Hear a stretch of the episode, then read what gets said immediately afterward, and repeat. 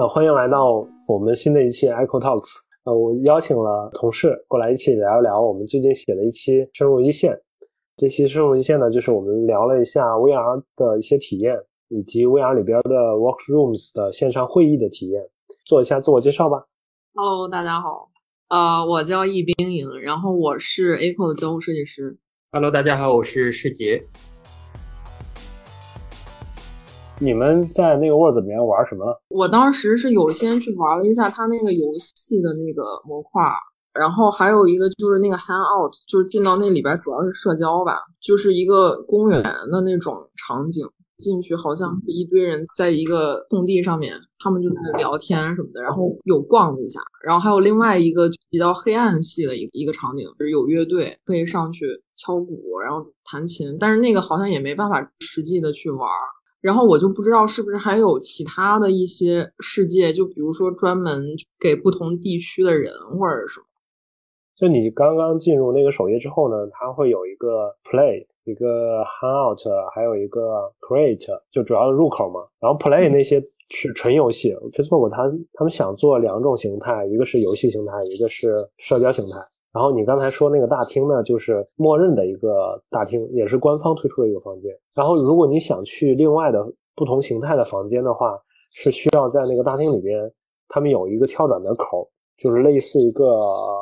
穿衣镜，然后它上面有按钮，你直接跳就能跳到其他世界，应该是。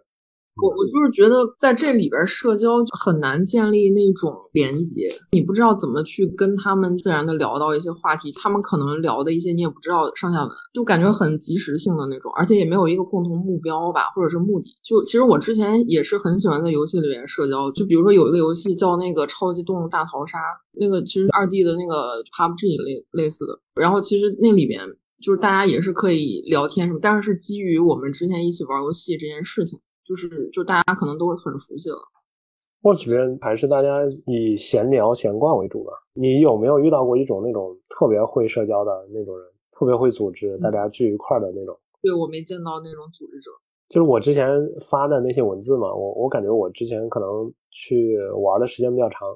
就遇到各种特别奇奇怪怪的事情。里边还有那种那个烟卷，前面还有一个红头，代表它燃烧着。那个烟卷呢，你可以抓过来。抓到嘴边，它可以固定，还会自动缩短，重新恢复。就他们模拟线下物理形态，那就各种这种烟啊什么的。世杰进去了吗？沃子？嗯，我进去的只是那个创造的一个场景。我是觉得它的精准度和一种操作方式的话，相对来说还是比较颗粒度比较大吧，就没法去做到一个精细的一个调整。如果是投射到工作中，或者是一种创造体验的的话，就像是我们在用 PS 或者是 3D 建模这样的工作的话，可能目前的技术还没有办法达到，所以我会觉得它更像是一个更发散的一个体验吧。所以它给人的感受还是应用的场景没办法那么大，或者可能已经体验的差不多了，然后就已经失去兴趣了。除非你可能是真的需要一个社交的一个大的场景，但是这样的工作量就会相对来说增加的也会比较大。对，所以这块其实就会想到之前我发的那个作品《匪的，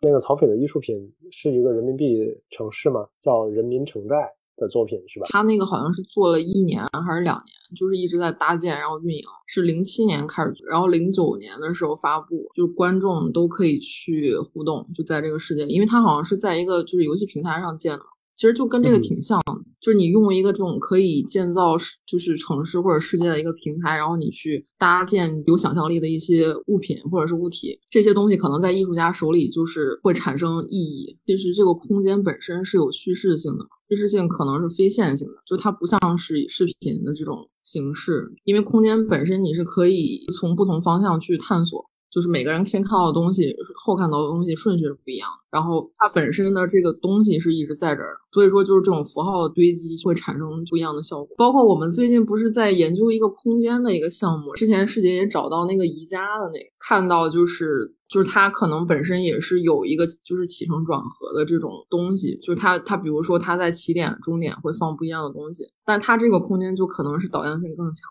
对，因为它里边可能会有一些就是特别符号化的，就它这个作品有一个自己的宣言嘛，然后它里边就是有一句我觉得挺有意思的，它写的是这些联系的线索在这里都又被混乱了、丰富了、润色了，它又自然重组了一些新的秩序，生发了奇异的智慧。这个其实我之前也提到，就我们当时在 Worlds 里探索的时候，然后我就在想，这个 World 本身会不会有一些新的秩序？它因为它其实大部分都是沿用了我们现实世界嘛。这些规则，所以我其实对这个也挺好奇。我是觉得，如果是 World 的话，它是想做一个类似于元宇宙这样的一个虚拟的空间，它所以它会更偏向于现实类的东西。如果是要做艺术品的话，我会觉得它就是像我刚才说的，它更多的是在那个创意性的创造里面去做一些拓展，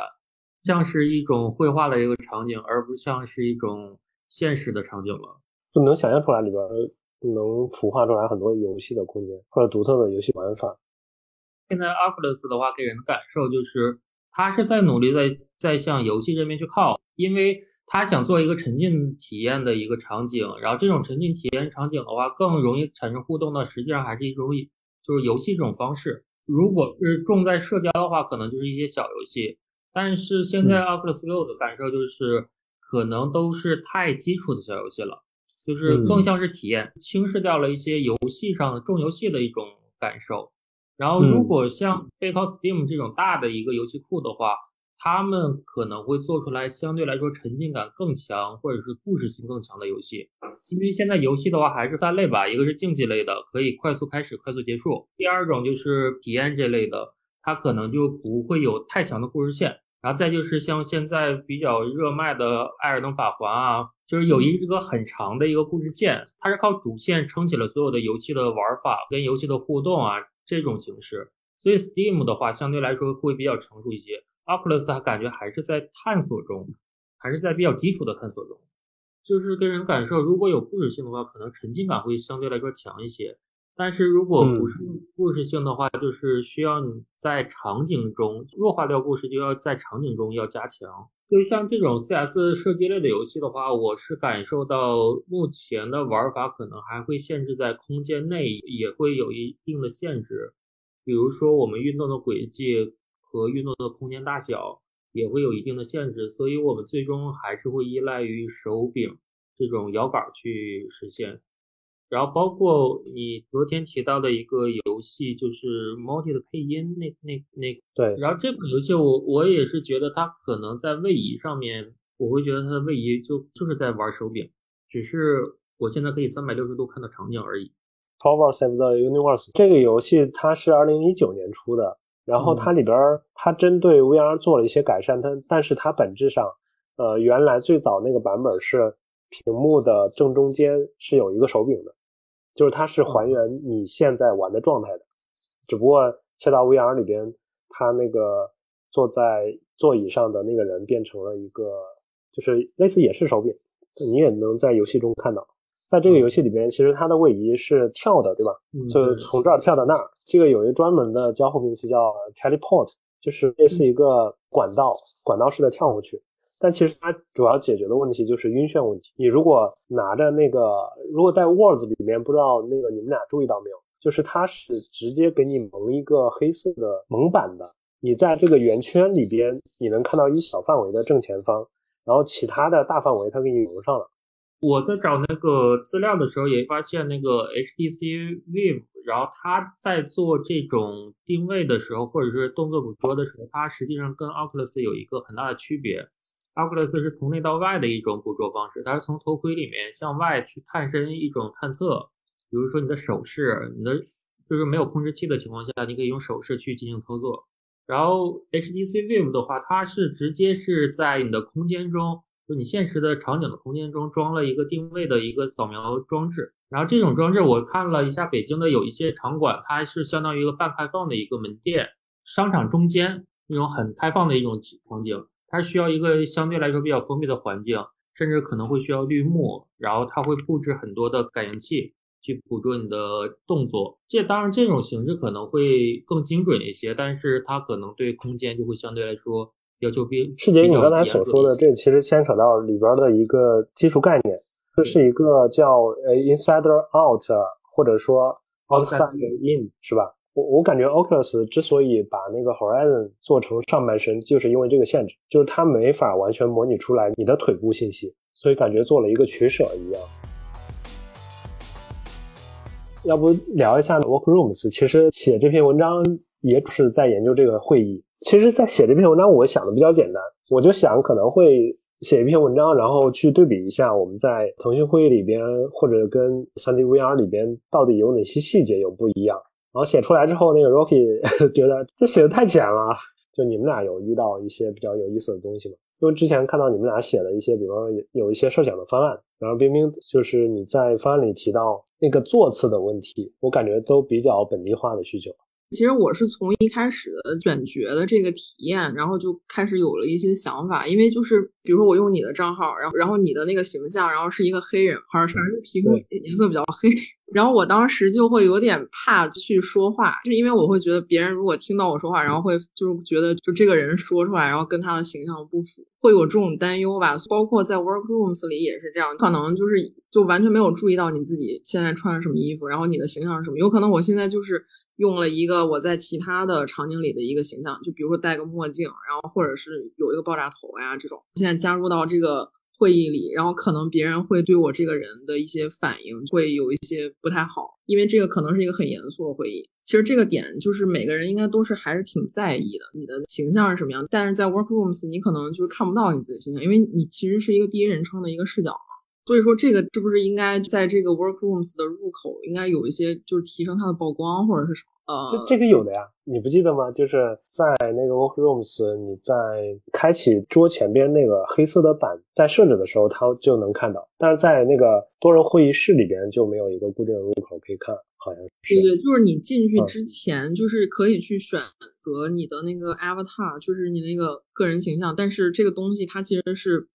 不是在首页上？就是你需要就是先点就是。底部的一个设置，然后再去点你的那个 avatar 的这个 tab，就相当于它有好几步嘛。你可能一开始并直接就进去了，不一定反应过来我需要去改我的形象呀，或者是。所以我们当时就有在想，就是是不是可以去预设一些不同。的装扮，就比如说我可能周一到周四我是可以就是比较正式的一些服装，比如说穿一些正装呀之类的，然后到周五啊或者是什么就可以休闲，或者是公司比如说现在我要做一个比较闲聊的这样的一个讨论，然后我可能就会选一个比较轻松的，然后包括应对不同的时节，比如说。我可能希望我的形象跟就是现在的一些季节是比较符合的，是不是也可以去做一些就不同的服饰，然后来预设，然后就会比较快速的可以去切换。这个这个是我一开始的一个就体验，因为就是你选角色这个其实也挺重要的。是的，是的。就之前我和 Rocky 去开会，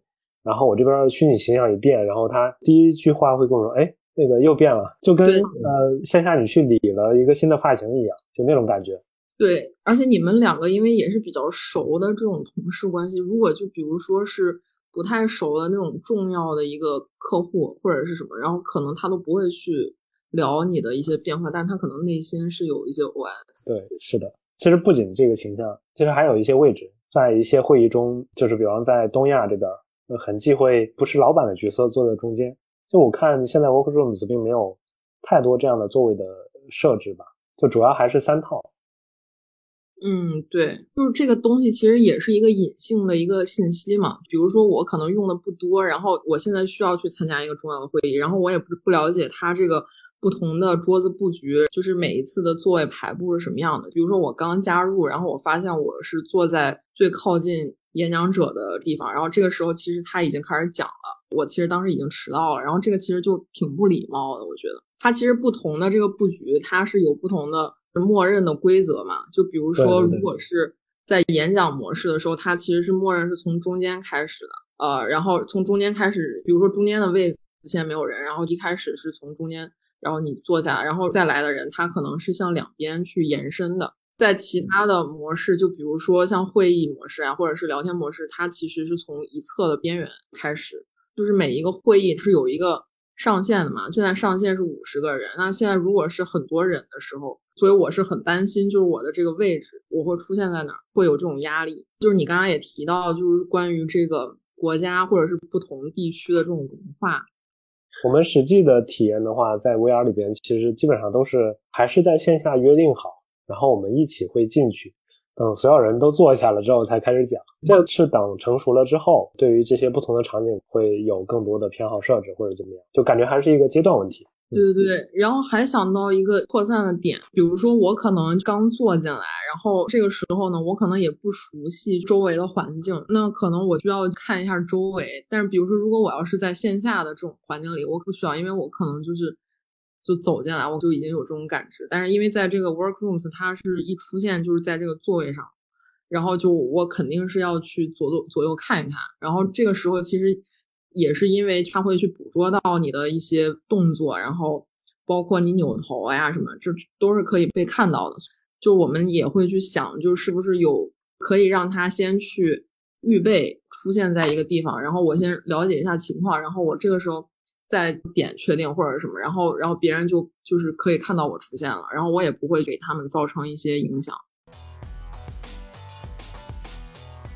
你们还玩别的吗？我看还你们应该都玩了那个他们的教程吧，就是那个 First 系列，只有第一部和第一联络人还是怎么样的？呃，对，这个我也不知道它是翻译成什么，还是叫我不知道这个 contact 是接触吗，还是什么？有点像是那个一个外星人电影，就第一次接触。我也觉得，对我对这两个印象还挺深刻的，就是因为我他们两个其实有点像对照，但是他们两个其实也是有一些区别的。比如说像 First Step，它就是他们俩首先都是体量是比较小了，就我感觉都是挺短的，大概十五分钟左右，然后基本上就能从头到尾玩一遍，然后到结束的时候，基本上它就给你自动退出了。这样，我觉得游戏性也都是有的，所以说就会觉得有点像那种 VR 电影，尤其是我觉得像那个 First Contact，它其实是有一个叙事的，就是通过这个。小机器人，然后去引导玩家，然后去做一些操作。它是一波一波的这种递进的一个感觉，就是它一开始可能给你这个磁卡，然后你就是会有点好奇，然后去试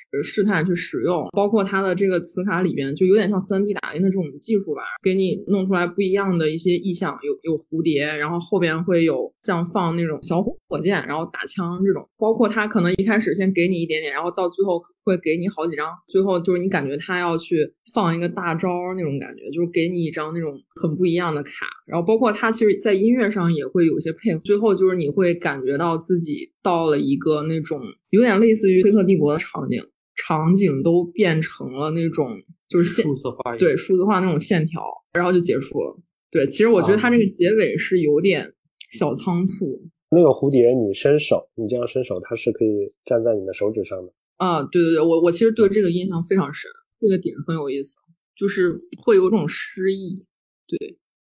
这个点我都能想象，他们如果推出来那种全感知的手套，那个蝴蝶站在上面，然后那个手套给你手带来轻微的触动，哇，那种感觉就更不一样了。而且我觉得这个东西它是一个非语语言引导的，我我记得它里面是没有台词的，就是完全是靠机器人的一些肢体动作，然后让你去 get 到他想让你干什么。跟这个相比，就是那个 first step，它可能更偏向于那种强引导的一个东西，也没有说那种很多剧情，就感觉就它是一直有一个女女性的旁白嘛，就可能是你到了某一个机构里边，然后他去引导你去做一些事情，对，很明显是有一个教程在里边，包括就是这个教程，就我掌握了之后，我感觉就是玩其他的游戏，然后也是很有帮助的，对。哎，你这么一说，我想起来，我感觉这两个项目像会不会是 Oculus 内部的 AB 组？就是他们完成的是同样的任务，就是用户引导的任务，但是这两个的思路不太一样，所以做出来的东西也不太一样。但是他们最后去拿出来的一些产品形形态是一样的，就比方说去抓东西啊，呃，扔纸飞机啊这种。嗯，是的，是的，我我觉得确实有很多交叉的相似点。就就就你这么一说，我觉得很有道理。就是包括它里边也用了很多一样的道具，就是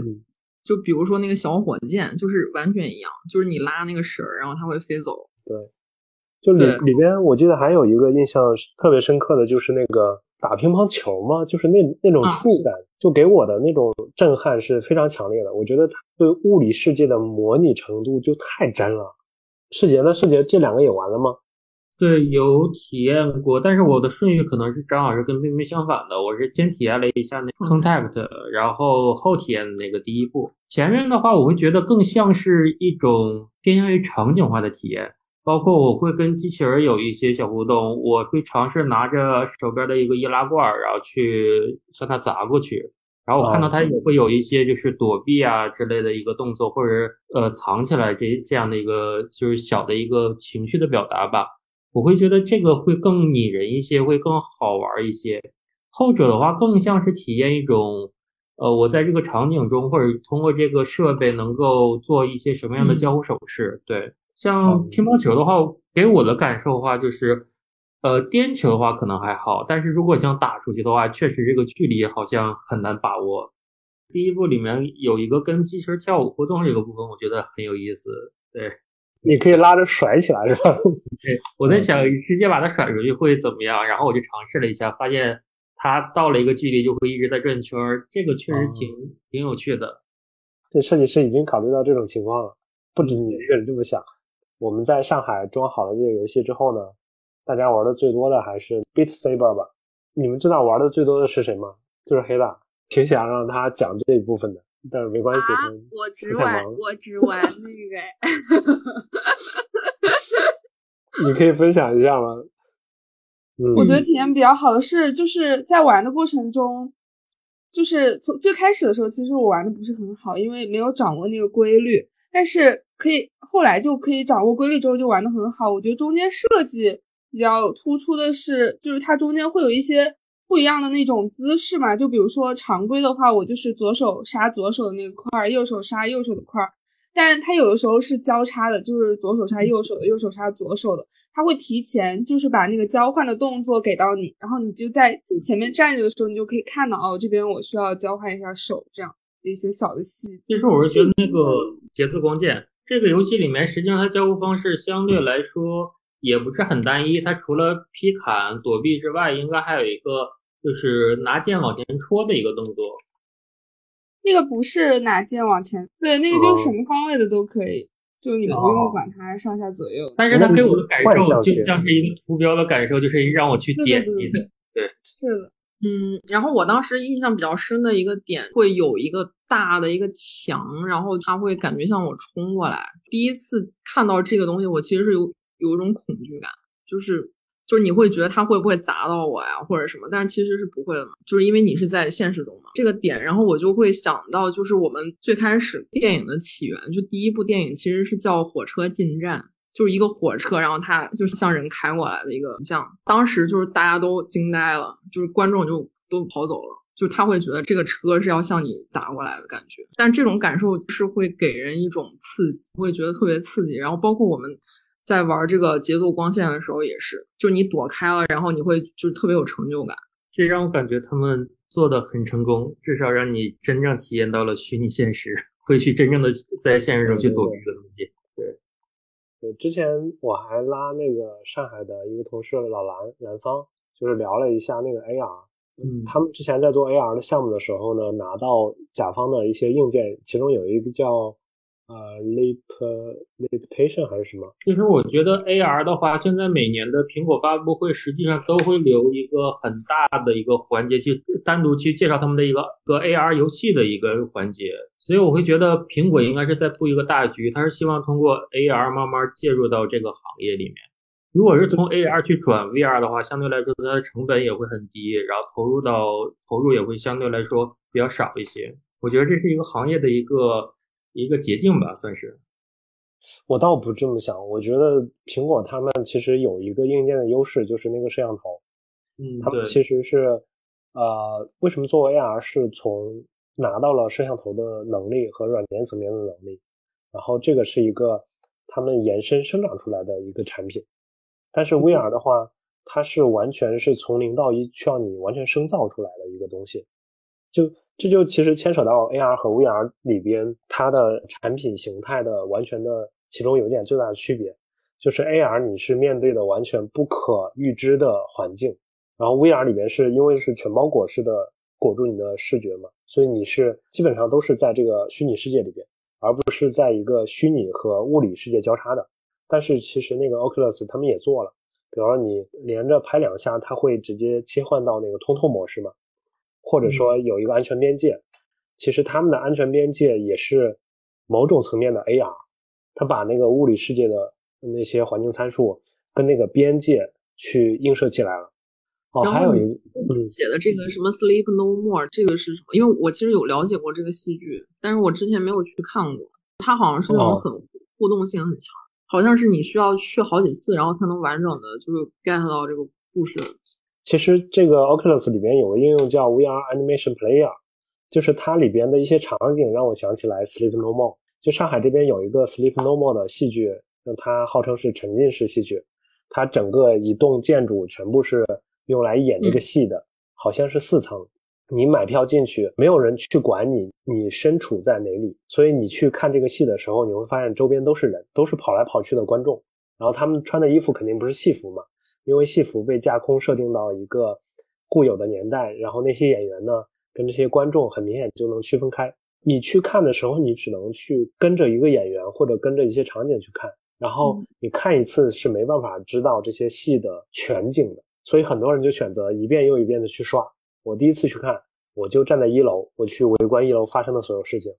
然后我第二次去看，我就去二楼，就诸如此类。这个东西让我想起来那个叫 VR Animation Player 里边，因为它里面有一些场景，就是说你可以选择自己的空间位置的，比方你可以从左上角或者从某个地面去看整个场景。这个就跟这个戏剧就特别像，因为它不是一个线性的叙事，它不是完全是对着一批观众的眼睛去演这个戏，而是它是就完全还原了物理世界这种空间性。Sleep No More 就完全还原了空间性和时间性、时间线性，就是你只能看到整个事一部分。所以我觉得他们还挺像的。所以今天我们聊的大家都很开心，然后主要是有针对 VR 的一些产品。嗯，就像在《黑客帝国》这个电影里边，它其实也是在探讨人关于母体还有它的虚拟世界之间的一些关系。有可能就是我们要在这两者之间做出一个选择。呃，那么这个主角可能选择了呃现实世界，其实选择虚拟世界也是一个方式吧。